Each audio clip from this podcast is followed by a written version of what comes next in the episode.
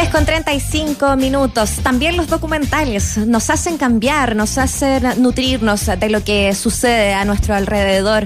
Y justamente desde un experimento que lo llevó a vivir en una pieza con la caja de alimentos del gobierno, con los 65 mil pesos del ingreso familiar de emergencia y eh, con una vivencia que se dio particularmente en la Villa Portales, donde va a ser además el preestreno este próximo 17 de octubre, es que eh, vamos a poder hablar de distancia social documental de Fernando La Salvia, periodista y realizador audiovisual que ya nos acompaña aquí en Escena Viva. Bienvenido Fernando, un gusto que estés eh, con nosotros en Radio Sach. Hola Muriel, muchas gracias por la invitación eh, y por el llamado y por, eh, a ver, ¿cómo se llama?, darle cabida a este documental en, en vuestra programación, así que muy agradecido. No, agradecidos nosotros totalmente por, por lo que significa también eh, poder justo un año eh, antes del, un día antes de, esta celebración del año del estallido social, eh, tú puedas hacer esta, esta suerte de, de, de avant premier ahí mismo en la Villa Portales, lo encuentro maravilloso, Fernando, y contemos un poco a nuestros auditores de esta experiencia. ¿Cómo, cómo se te ocurrió? ¿Qué pasó también? Eh, ¿De dónde surge la idea de ponerte eh, finalmente en los zapatos de lo que significa? Significa eh, recibir estas pensiones sociales eh, y vivir con la caja eh, de, de, emergencia. ¿qué, ¿qué, pasó ahí? Mira, hoy día está en plena la defensa de la acusación constitucional a Mayen. Más encima, está pasando ahora. Se me, se me vinieron unos déjà vu tremendos de como abril, mayo de este año, donde veíamos esta como, como soberbia con una capa muy superficial finalmente, donde había mucho mucho epíteto, mucho sarcasmo, mucho mm. eh, como tratar a la gente como media tonta, diciendo nosotros somos los que estamos llevando increíble esta pandemia. Eh, y darse cuenta en ese momento, como te digo, esto yo como que en abril, y darte cuenta que yo viviendo acá en Santiago Centro, eh, teniendo, eh, ¿cómo se llama?, muchas ferias libres, al lado conversando con gente, con comunidades de extranjeros viviendo, viviendo en Chile, que ya son chilenos, o sea, estamos hablando que ya ya 15, 20 años en Chile, eh, comunidades peruanas, eh, haitianas, también venezolanos, colombianos, eh, y los uh -huh. chilenos acá, y como que todo lo que se ha hablado un poco en los medios de comunicación y general el discurso oficial del gobierno a mí me parecía como que no se estaba dando como en la realidad. Y ahí uno uh -huh. se da cuenta que eh, el discurso de abuso o el discurso oficial, cuando la gente está encerrada, es cuanto más fácil se puede propagar. O sea, eh, yo he dicho que cuando uno está encerrado y en la calle te dicen, oye, a tres cuadras de tu casa hay una nave espacial, finalmente uno se lo termina creyendo sin que uno no está empíricamente ahí en la calle viviendo. Entonces, yo sentí que era el sí. momento como a, a, nivel de la vereda que, que, uno puede estar de que, de que el pueblo uno podría aportar en ese sentido. Y en eso Oye. que la mejor forma era como a través de los documentales gonzo, este estilo como de, sí, pues. de hacerlo, de hacerlo vivencial como para pa, pa poder ver la, la guerra, sin ser un turismo social vivencial que no tiene nada que ver con eso. Hasta acá no es que yo me haya puesto como en la feria a vender, como voy sí. a Conquita, voy a vender acá en la feria. No, totalmente. Oye, Fernando. Es un, es un ojo eh, Fernando. ¿Sabes qué? Se, se, se, corta un poquito, se escucha eh, un poquito mal. Vamos a eh, mejorar la, la, la llamada para que podamos eh, seguir conversando y dejar un poco esta idea. Y, y, voy a tomar un poco lo que estaba diciendo Fernando a propósito de este, este estilo de periodismo que se llama periodismo gonzo. Para, para, ponerlo un poco en simple, también es, es una forma en que el periodista se hace parte del reportaje eh, y, y, y, de alguna manera como que es parte de la noticia finalmente, ¿no? De, de, decides hacerlo, se usa bastante como para el documental o para crónica también eh, y, y, al final tiene que ver con eh, cómo, cómo, la noticia, lo que quieres reportear, finalmente te afecta a tal punto eh, que puedes influir en ella y al revés. Eh, finalmente es, es hacerte parte de y eso es lo que se vivió también en este documental. Fernando, te tenemos ya eh, con audio mejorado, sabemos. Ahí me escuchan mejor, sí, que como te digo. Pero acá, mucho eh, mejor. Buenísimo, y perdón, el sector donde yo eh, hay una señal eh, bien mala. Así que, pero perdón, estoy no, en el mejor tranquilo. lugar donde podría tener señal.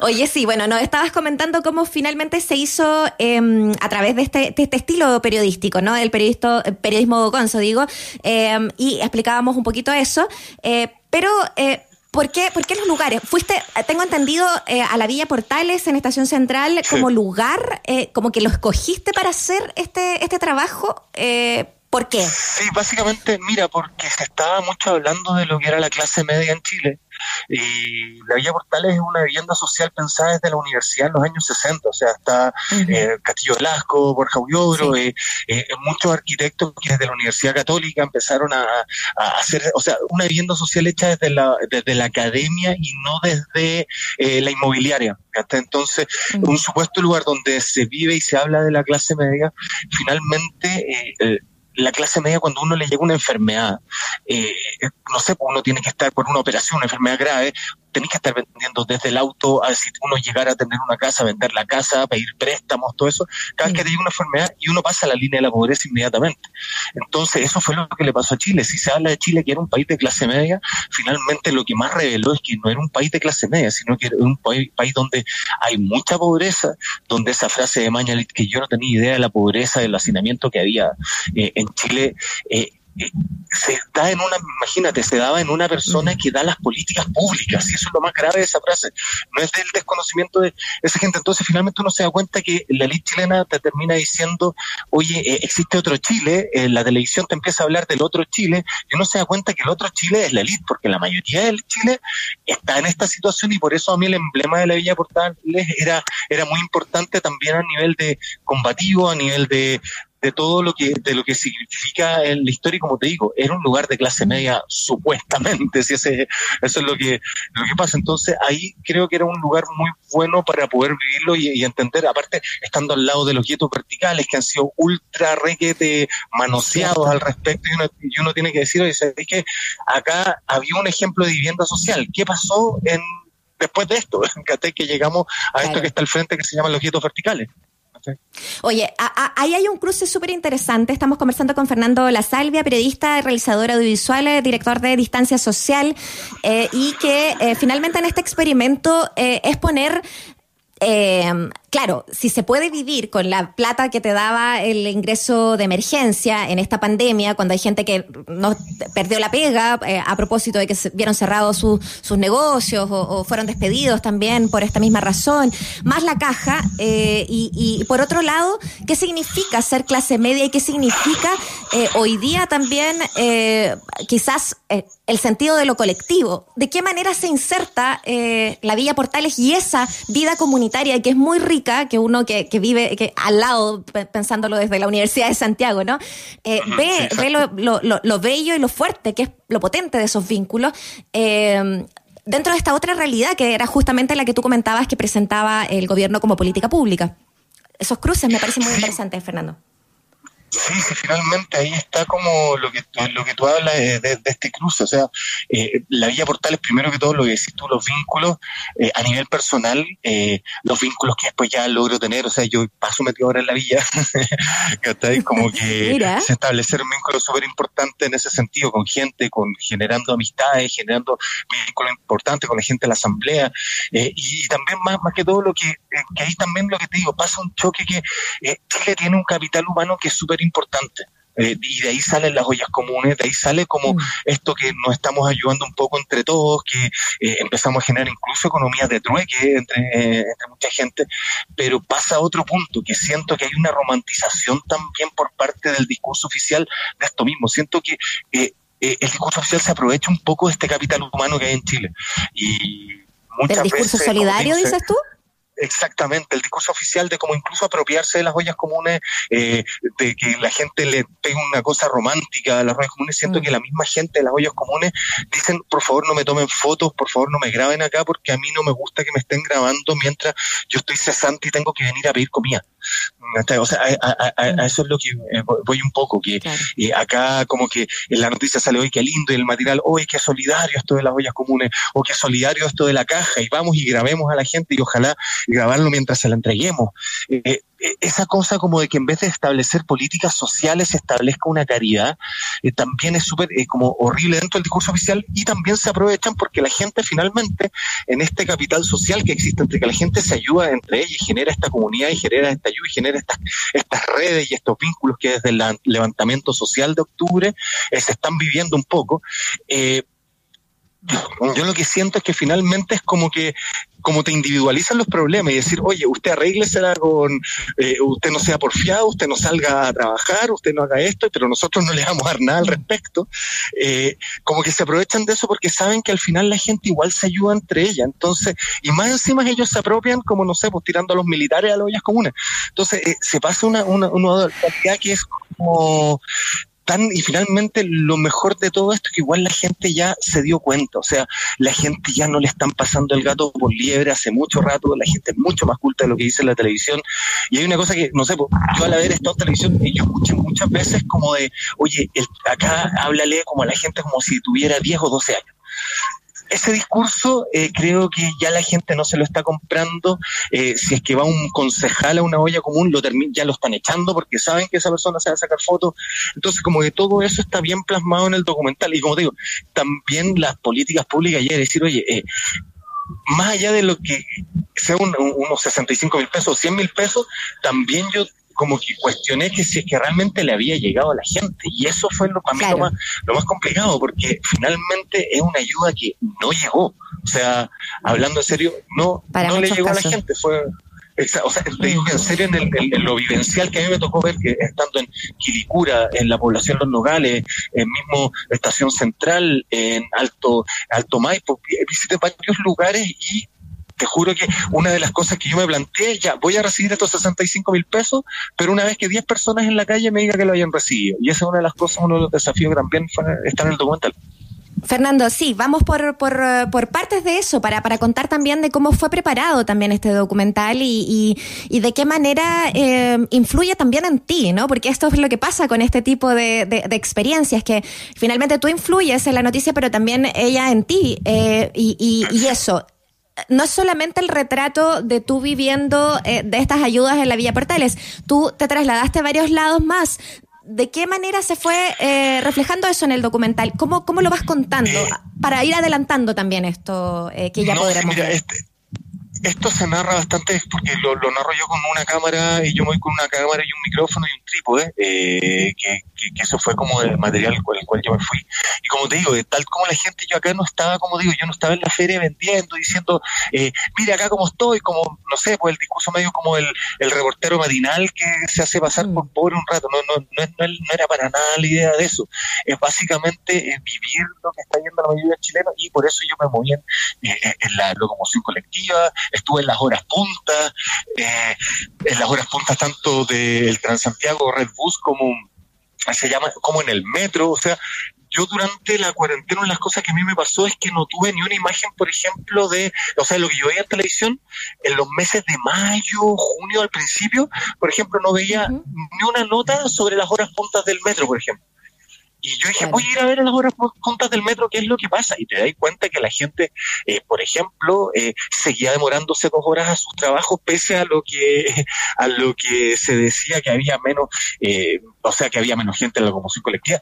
A mí en las horas puntas bueno, también sin hacer spoiler en ese sentido, pero eh, no vi mucha diferencia en lo que me tocó eh, como registrar, o sea, y también era como eh, ver este discurso que la gente decía, oye, yo no soy porfiado, no soy el porfiado que está diciendo el alcalde Alessandri en la tele, o, el, o está diciendo el ministro Mañalich, o el ministro París, o el mismo presidente Piñera, que, ¿cómo se llama?, que somos unos porfiados de siempre y que salimos a la calle. La gente que salía a la calle era porque tenía que salir. Iba a trabajar. Esa, iba a trabajar básicamente, entonces eso también era un poco como, como que te digo, reflejarlo. Y en ese sentido, eh, el documental tiene como tres aristas. Una es lo que me pasa a mí durante esto, que es en torno a la caja y a mi vivencia, el encierro.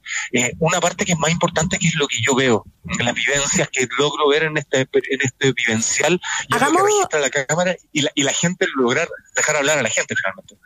Claro, eh, y haciendo ahí quizás un, un, un paréntesis, eh, Fernando, em, me parece muy interesante lo, lo, que pueda generarse como, como de tu reflexión a propósito de este que es un testimonio finalmente también tuyo y de cómo fuiste tomando testimonios de otros, pero pero en, en, momentos eh, en donde realmente está pasando las cosas, la hora punta del metro, de las micros, etcétera, em, cosas que no salían en la televisión. Tú decías hace un rato atrás, y me parece muy, muy notable, eh, de que no, no, la, la, mayoría de la gente no le están pasando gato por liebre ya a estas alturas, no se creen todo.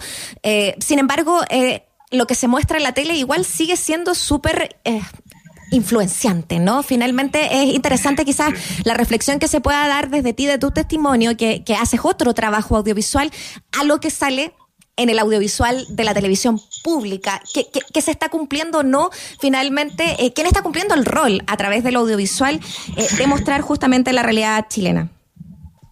Mira, es que es bastante complicado, es como finalmente una discusión que uno puede ir incluso a la base, ¿qué es lo que es periodismo? Eh, acá en Chile se entiende, no sé, pues en la denuncia periodística se entiende, ponte tú, al tío Emilio, donde finalmente se denuncia pura gente que tiene una situación de poder inferior al mismo periodista, eh, donde se ve como por periodismo este tipo de programas como America's Most Wanted que tienen los gringos, como, mm. oye, acompañamos a la policía a hacer esto. Entonces, y uno veía mucho en la tele, acompañamos a la policía a ver el toque de queda. Nos movimos con carabineros anoche para ver a los porfiados. Estuvimos con carabineros fiscalizando a los ambulantes. O sea, una pregunta, ¿cómo crees que tú vayas a fiscalizar a los carabineros si saliste la noche anterior con ellos? Esa es la primera pregunta que a mí me pasó antes de salir esto. Como, o sea, ¿cómo vaya fiscalizar la brutalidad policial si es que estáis siendo amigos, la noche estuviste de amigos con ellos, de amiguis, poniéndote el chaleco antibala eh, en la cuca con ellos, o sea, era imposible.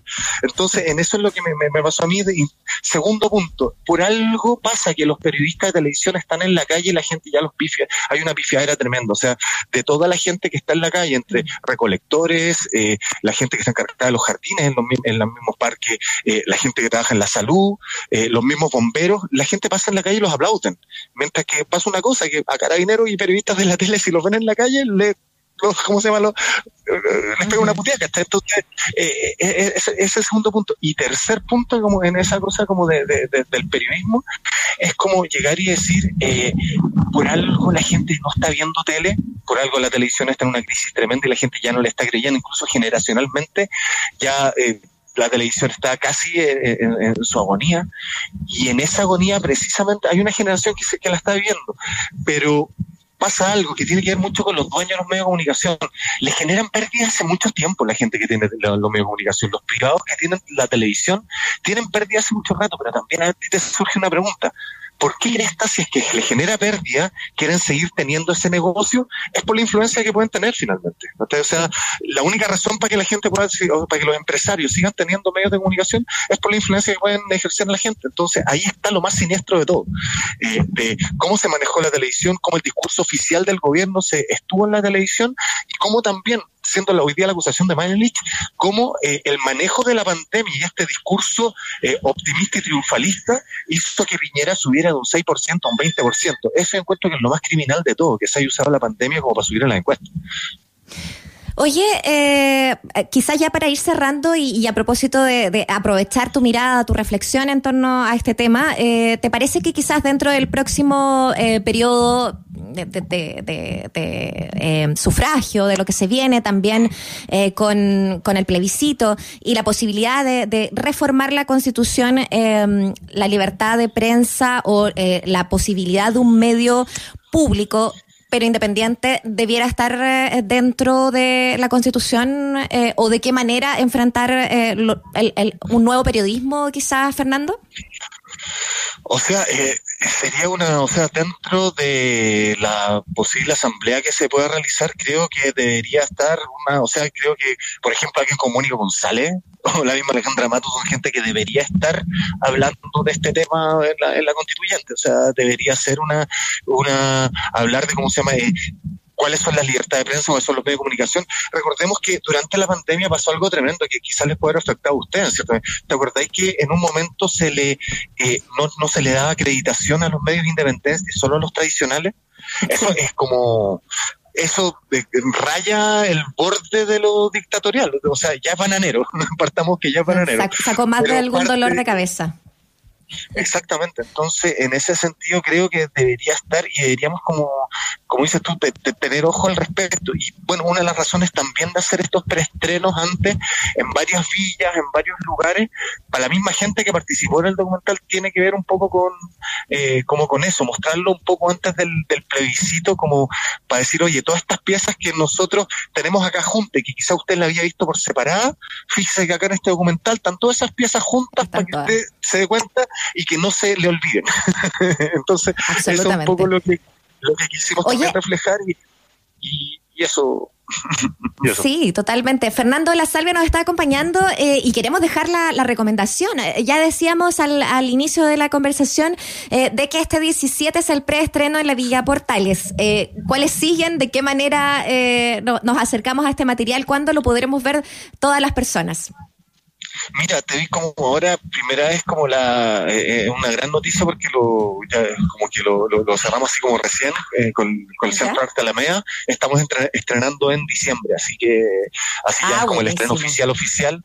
Así que súper agradecido a toda la gente, la Roserford y, toda la gente del, Centro Arte Alameda porque nos abrieron las puertas inmediatamente con, el documental, como diciendo, oye, esto es un material que nos interesa mostrarlo, nos interesa difundirlo y nos interesa incluso ser parte como de su difusión y promoción, porque como digo yo, o sea, eh, para mí lo más importante es que esto se vea. Entonces, también, bueno, ahí también pasando como el aviso, si quieren también saber noticias y todo, está arroba distancia, guion bajo, tres guiones bajo social, distancia, guion bajo, guion bajo, guion bajo social, eh, para que, ¿cómo se llama?, sigan, porque ahí van a estar todos los estrenos, todas las muestras, todo el material que vamos a ir sacando. Eh, estamos también con la gente de Bellavista 2020, que están haciendo estas proyecciones en Bellavistas con frases que la misma gente está, eh, está tirando. Entonces, se está haciendo un trabajo colectivo que el cual estoy súper agradecido y el cual me gustaría que igual la gente viera, viera este documental porque creo que es un momento donde,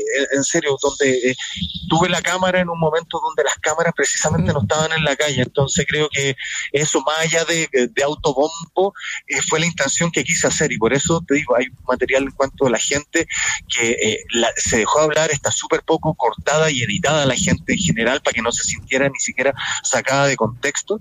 Y también, bueno, está la entrevista a gente que era la que no se le tomó en cuenta precisamente en las medidas del gobierno, que la gente del Colegio Médico, eh, Alejandra Matus, está José Miguel Bernucci del, del, Colegio Médico, está también, eh, eh, ¿cómo se llama?